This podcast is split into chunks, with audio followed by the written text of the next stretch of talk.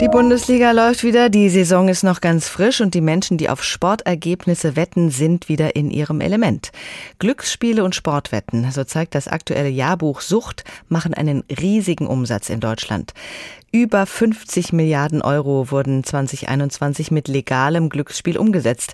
Der Anteil der Sportwetten hat sich dabei mehr als vervierfacht und erreichte 2021 fast die 10 Milliarden Euro Marke. Das Problem, viele Menschen geraten in eine Suchtspirale, können nicht mehr aufhören mit den Sportwetten, verschulden sich oder werden dann eben sogar kriminell, um ihre Sucht noch finanzieren zu können. Dr. Tobias Heyer ist Psychologe und Glücksspielforscher an der Uni Bremen. Herr Dr. Heyer, warum ist gerade bei Sportwetten die Gefahr so groß, abhängig zu werden? Naja, der Sportwettmarkt in Deutschland hat sich in den letzten Jahren erheblich gewandelt. Wir hatten früher Produkte, die relativ harmlos waren, Toto, Otzet.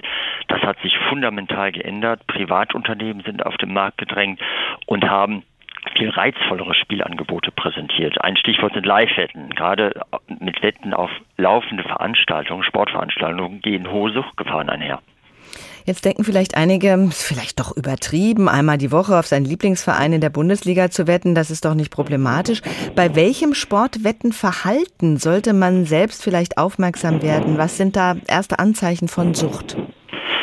Kardinalsymptom einer Suchterkrankung ist der Kontrollverlust. Also wenn ich als Spielender, Spielende ähm, die Handlungskontrolle über mein Spielverhalten verloren habe, also häufiger wette als eigentlich gewünscht, intensiver, riskanter, regelmäßiger. Das ist so das erste Leitsymptom. Und dann kommen die klassischen Suchtsymptome hinzu, wie Abstinenzunfähigkeit. Die Sportwetten werden zum zentralen Lebensinhalt. Andere Freizeitaktivitäten rücken in den Hintergrund. Und dann haben wir noch im Sportwettbereich einen typisches Symptom, das gilt auch für alle Glücksspiele, das sogenannte Chasing-Verhalten, das ist Spielerlogik. Man jagt den Verlusten hinterher. Das ja. heißt, geht eine Wette nicht auf, will man das Geld zurückholen, indem man weiterzockt. Sie sind Psychologe. Was passiert im Hirn, wenn man nach Sportwetten süchtig wird? Naja, Triebfeder für Sportwetten ist die Sportbegeisterung. Sie müssen sich schon für Sport interessieren, um überhaupt auf die Idee zu kommen, eine Sportwette zu platzieren. Und damit gehen solche ähm, Momente wie Kick, Adrenalinschub einher. Letztendlich bedeutet die Teilnahme an einem Glücksspiel, die Teilnahme an Sportwetten, den Kauf von Emotionen, also Emotionsregulation. Welche Menschen sind denn besonders anfällig dafür, von Sportwetten abhängig zu werden? Das kann man ganz klar benennen. Ähm, das sind im Prinzip drei Adjektive. Jung, männlich, und Personen mit Migrationshintergrund. Das ist so die Zielgruppe.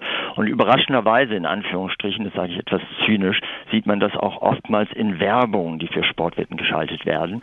Ähm, genau dort werden die, diese Zielgruppen angesprochen und hinzu kommt noch, dass Mitglieder von Sportvereinen, und das gilt für Jugendliche, das gilt für Erwachsene, das gilt für den Breitensport, genauso wie für den Leistungssport, hier zur Risikogruppe zählen.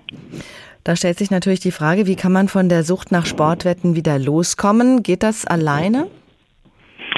Äh, jein. Also äh, besser ist es immer, äh, sich an Profis zu wenden. Wir haben ein relativ ausdifferenziertes Hilfesystem in Deutschland mittlerweile. Das reicht von der ambulanten Suchthilfe über online gestützte Hilfen, Telefon-Helplines.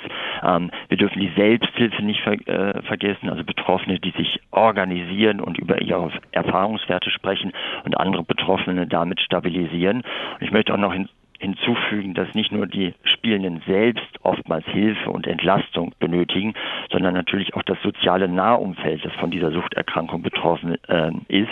Ich denke da an die Lebenspartnerinnen und Lebenspartner von Glücksspielsüchtigen, aber auch Kinder, teilweise auch die Eltern.